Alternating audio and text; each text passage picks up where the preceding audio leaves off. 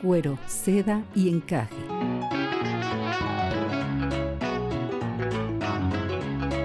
Es un diálogo entre mujeres de temas que a todas nos importan, abordados mediante cuentos y relatos comentados.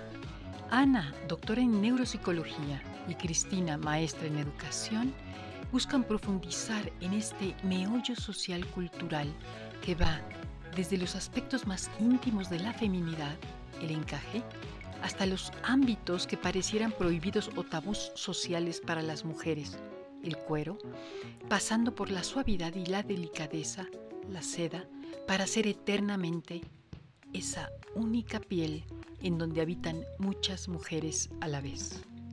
Comenzamos.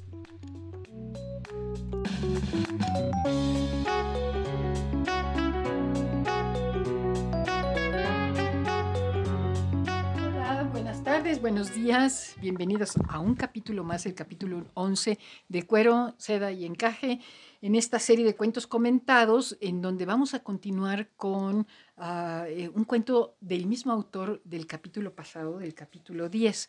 Y bueno, pero primero quiero darle la bienvenida a Ana. ¿Cómo estás? Buenas tardes. Hola, ¿qué tal? Aquí contentísima de estar de nuevo.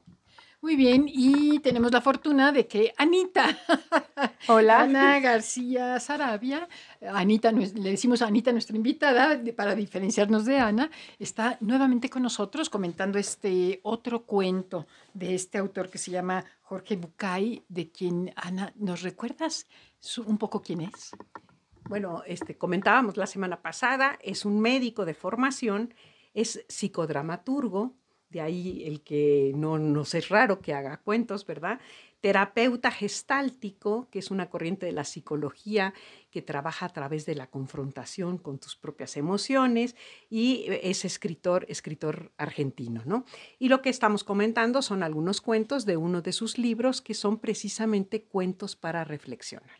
Entonces, evidentemente, ya de entrada les platico que pueden tener eh, un objetivo terapéutico, ¿no? Claro, claro.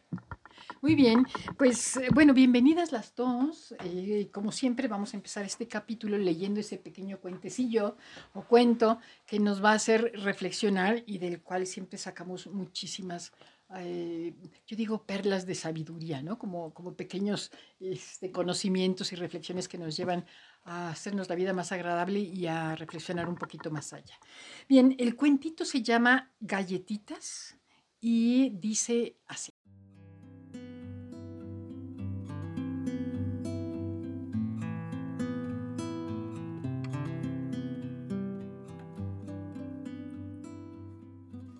A una estación de trenes llega una tarde una señora muy elegante. En la ventanilla le informan que el tren está retrasado y que tardará aproximadamente una hora en llegar a la estación. Un poco fastidiada, la señora va al puesto de diarios y compra una revista. Luego pasa al kiosco y compra un paquete de galletitas y una lata de gaseosas.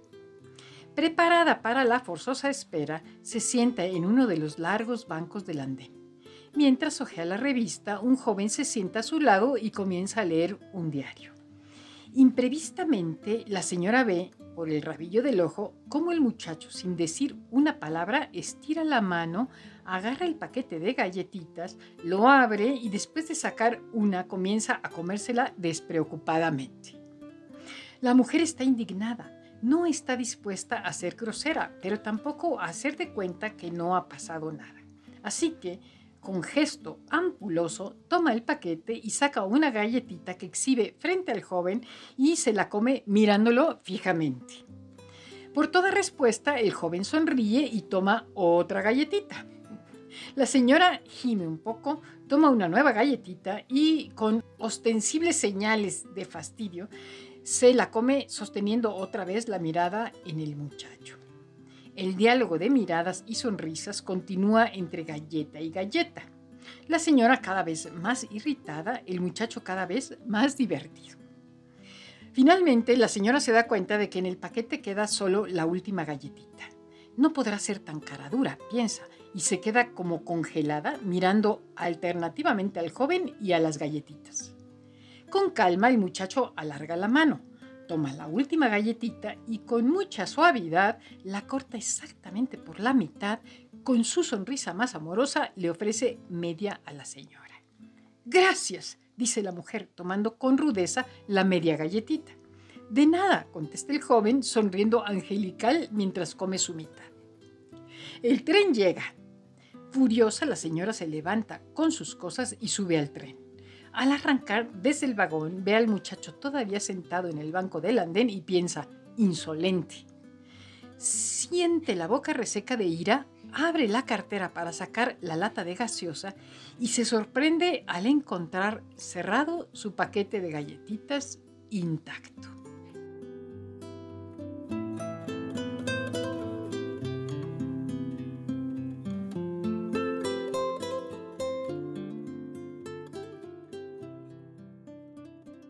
¿Qué tal? ¿Qué tal? ¿Qué tal? ¿Qué tal? Ana, Ana y Anita, yo espero sus comentarios. ¿Qué, mensaje nos? A mí me divierte muchísimo, me divierte muchísimo esta, esta situación, porque además nos da este, múltiples oportunidades de análisis, ¿no? Bueno, primero, ¿qué es lo que normalmente nos pasa? Sucede algo. ¿No? Este, un, detonante, digamos, de, esta situación. Ok, las galletas, eh, el muchacho toma las galletas y ¿qué es la, la, percepción que ella hace? Ah, son mis galletas. Este, no tiene la constatación, no tiene eh, señales de que sean o no sus galletas. Ella asume que son sus galletas. Cuando tú tomas eh, partido y haces precisamente esa, e, esa, esa percepción, con la interpretación que tú le das a esa percepción, viene una emoción. Claro. O sea, depende de qué significado le doy, viene ligada la emoción, que es el enojo. ¿Sí? Ok, con la emoción viene una acción. Y entonces manifiesto eh, mi furiosidad, mi enojo, mi descortesía, etc. ¿no? ¿Cuál fue de origen el error? La percepción. Claro. Que es algo totalmente personal. O sea, yo tiendo a percibir las cosas de una manera, o sea, puedo tener ahí las señales. ¿Y cuántas veces hemos hablado que cuántas gentes son eh, exageradamente optimistas o exageradamente pesimistas? Y antes siquiera de reflexionar ya tienen una percepción y un significado de las cosas, ¿no? Entonces, esta es una cadenita que en psicología cognitiva se entiende perfectamente. Está el estímulo, percibo, lo interpreto a mi manera, no es gratis, esto es producto de mi experiencia, de mi formación, de mis propios valores, eso es lo que me da eh, el por qué percibo de esa manera, pero de cómo percibo siento y de cómo siento actúo, ¿sí? Ahora veamos la otra parte, ¿qué hizo el muchacho? El muchacho es genial. ¿Sí? ¿Por qué? Porque él ve que le están llevando sus galletas y en, esta, en este optimismo él lo percibe como algo cómico, como algo chistoso, como algo que sucede. ¿Cuál es su emoción? Su percepción es, se equivocó la señora. O sea, no, o sea, no está indignado. no, tiene conflicto. Tiene los mismos elementos para haberse enojado. De hecho, tiene todos los elementos para haberse enojado. Pero él lo ve del lado amable. Dice, se, equivocó la señora. ¿Cuál es su emoción ante el mismito hecho? Y es diversión. ¿no? E, e, es encanto, ¿no? Este, y se encanta y se divierte hasta el último momento, ¿no? Entonces su emoción es muy distinta y luego entonces, producto de su emoción, ¿cuál es su acción? Pues todavía más dadivoso, ¿no? O sea, le regala el paquete completo y hasta la última mitad de galletita, ¿no? Entonces, bueno, pues estos son hechos de la vida real, ¿no? O sea, que nos enfrentamos diaria y cotidianamente. Ya, ya. Anita, a ver, me interesa mucho tu perspectiva. Pues un poco de, esto ya lo comentó Ana, ¿no? realmente él tenía todos los mismos elementos para enojarse, pero no lo hizo.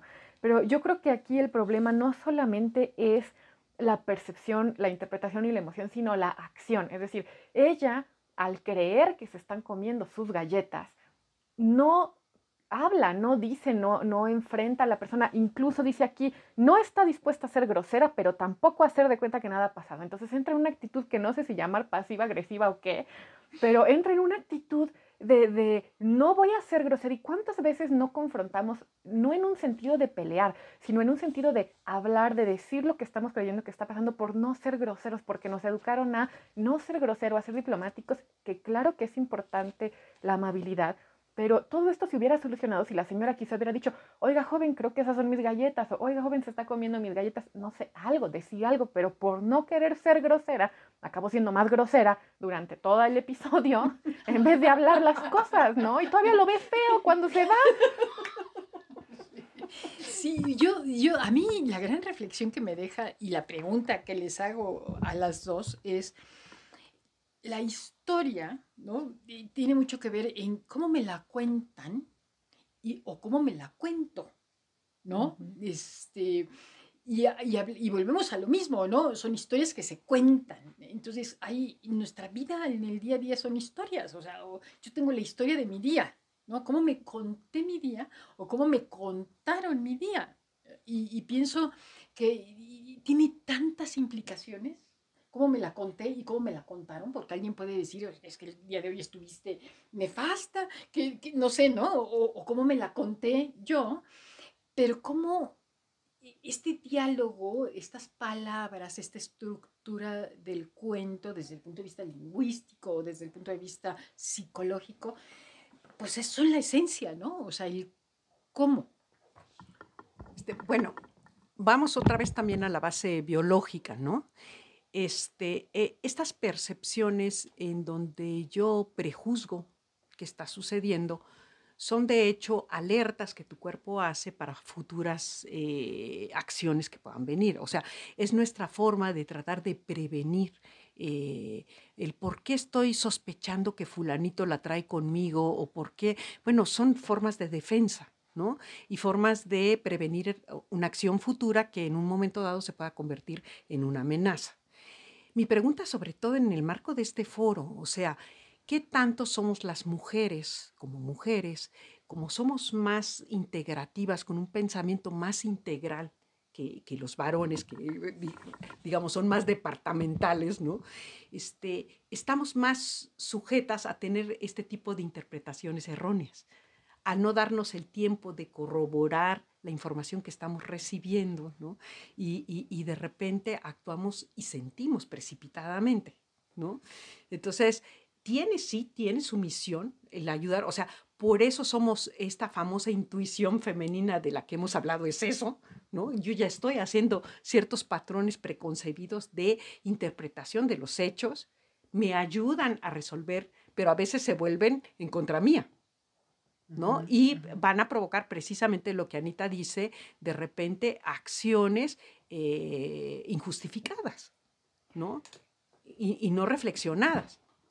Y bueno, creo que esto de eh, el cómo me conté mi día, o sea, el cómo me cuento o, me cuentan mi día, creo que también tiene que ver el cómo me cuento mi día dentro de, dentro de mi vida, ¿no? el, eh, creo lo que quiero decir es que no solamente es la interpretación, sino la dimensión que le demos al suceso, porque este cuento sucede en una estación entre viajes, es decir, es un instante en la vida de estas dos personas que quizá nunca se vuelvan a ver en su vida.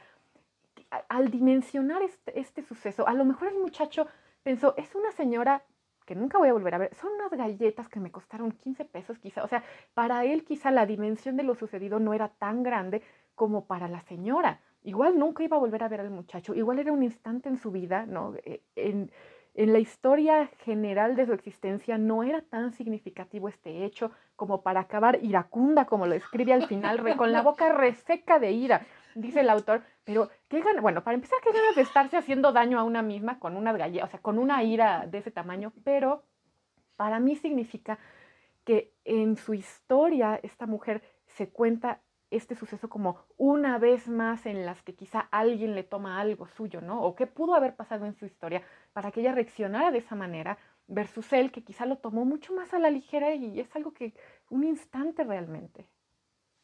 Ana, yo creo que ahí sí, ¿verdad?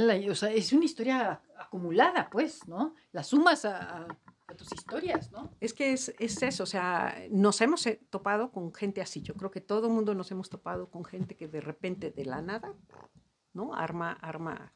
Eh, efectivamente, eh, uno es cómo reacciono, o sea, aún ante mi historia acumulada, cuál es, este, digamos, mi forma de reaccionar aún ante la amenaza, aún ante la agresión. Y ahí viene lo que yo les decía, la percepción, pero también la reacción, viene mucho a ser la suma de tus propias experiencias, de tu propia historia, de los propios valores, los psicoanalistas llamarían de mi super yo.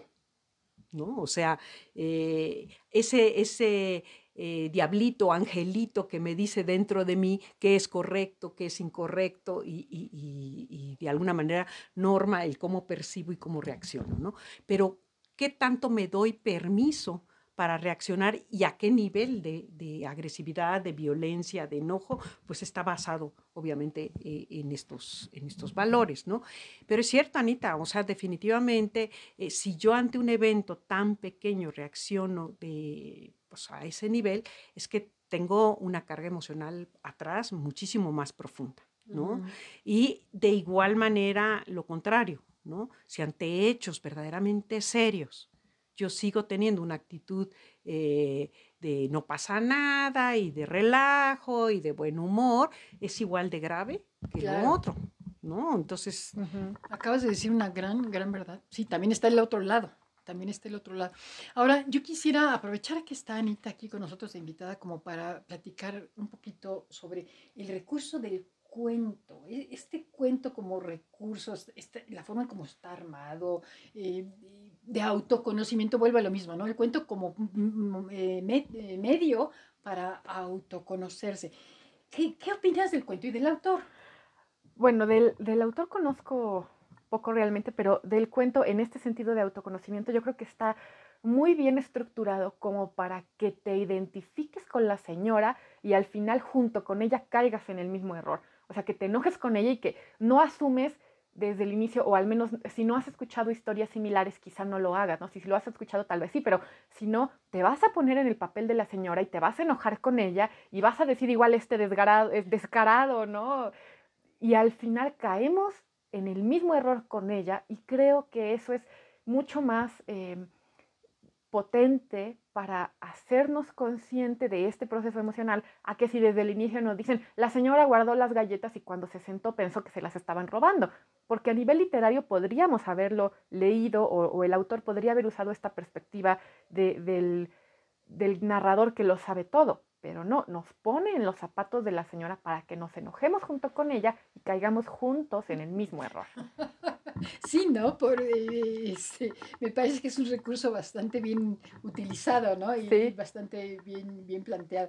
No sé, eh, ¿algo más que quieras agregar, Ana? ¿O, nos o qué tarea nos vas a dejar? La tarea, la tarea.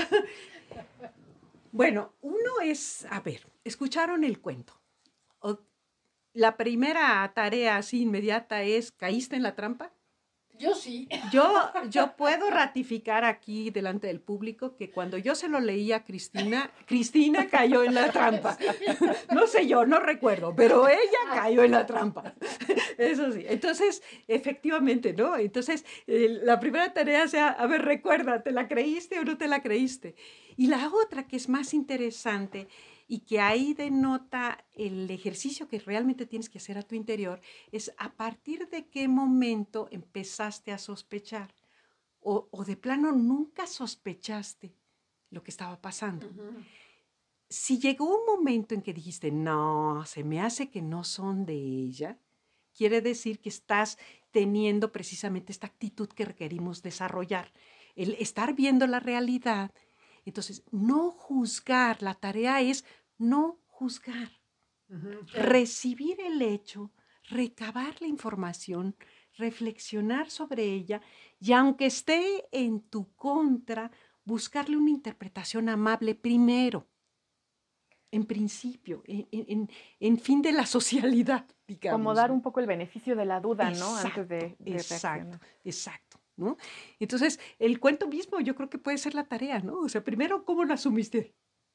Después, si llegó un momento en la redacción del cuento que sospechaste, sí, sí, ahí tienes la semillita. ¿No? O sea, está, y estoy casi segura que la mayoría de las mujeres, vamos a decir, mm, se me hace que aquí hay gato encerrado, ¿sí? Antes siquiera de que te dijeran el final, ¿no? Yo, yo no sé si, yo no soy la que pone las tareas, pero me, me gustaría agregarle a la tarea que pudieras leerle el cuento a alguien más. Ah, sí. ¿No? O sea, que se lo leas a alguien más y que observes el proceso que a lo mejor otro hubiera visto en ti. ¿no? Genial. Si te lo lee, ¿no? Para, para que entonces tengas lo vivido y lo observado, Ah, sí. como diríamos en investigación. ¿no? Es buena O sea, tarea. eh, eh, podría ser, ¿no? Eh, En fin, no sé, este, Anita, ¿alguna conclusión, reflexión para despedirnos? Sin, antes eh, quiero recordar que estos cuentos se los dejaremos en el blog, en la página web, junto con la reseña del autor, dándole obviamente al autor todos los créditos. Este, eh, pero, ah, Anita, ¿cómo concluiríamos esta reflexión? Pues desde mi ámbito, que es un poco como el, el literario, creo yo, eh, tal vez dentro de la tarea el, tratar de buscar en los cuentos estos mecanismos como de, estas pistas que da el autor de si serán suyas, no serán suyas, pero también lo que comentábamos la semana pasada, estos símbolos, ¿no? Que, ¿Por qué esto se da en una estación de tren? ¿Qué puede significar este viaje? Cada uno estaba en su viaje y coincidieron un momento, ¿eso cómo lo podemos interpretar? ¿O qué otra capa de significado puede haber debajo, ¿no? Quizá esa sería parte de la tarea. Ok, bueno, eh, eh, para mí son nuevos esos términos, ¿no? Buscarle capas de significado a los cuentos, hablar de los cuentos como medio de autoconocimiento, ¿no? Y eh, lo que abonas tú, Ana, ser muy conscientes de nuestras reacciones, nuestros sentimientos, nuestros pensamientos, o sea, estar presentes en el hecho pues con todo este simbolismo, ¿no? Ah, eh, quizá haya que tener cuidado de de repente no querer ser más papistas que el Papa, ¿no? O, más, o sea, de caer en extremos de es que esto ha de significar, tampoco, que tampoco sean 500 capas donde ya ni tú te entiendas, ¿no? No sé. Pero, pero, por ejemplo, si tú encuentras un símbolo sencillo, la semana pasada hablábamos del agua, ahora puede ser este cruz- cruce de vidas por un momento, ¿no? Estos símbolos se convierten o enriquecen este bagaje del que hablaba yo del super yo, ¿no? Este bagaje de experiencias tuyas que te van a ayudar en el futuro a interpretar de diferente manera las experiencias nuevas en tu vida, ¿no? Entonces sí hay que traer este, estos símbolos a nuestra vida. O sea, yo tengo una realidad, luego me hago una imagen en esta realidad, es una imagen personal, pero esta imagen la llevo a un símbolo y como símbolo puede trascender a más hechos de la vida, ¿no? Entonces, a mí se me hace Pues ahí está, me encantó, me encantó. Anita, todo el agradecimiento de que nos hayas acompañado. Creo que esa- esas interpretaciones entre lingüísticas y fantásticas que siempre has tenido este, me encantan. Ana, como siempre, todo el cariño y todo el amor, muchas gracias. Y que tengan muy bonita tarde, disfruten mucho su semana y nos estamos viendo la próxima semana.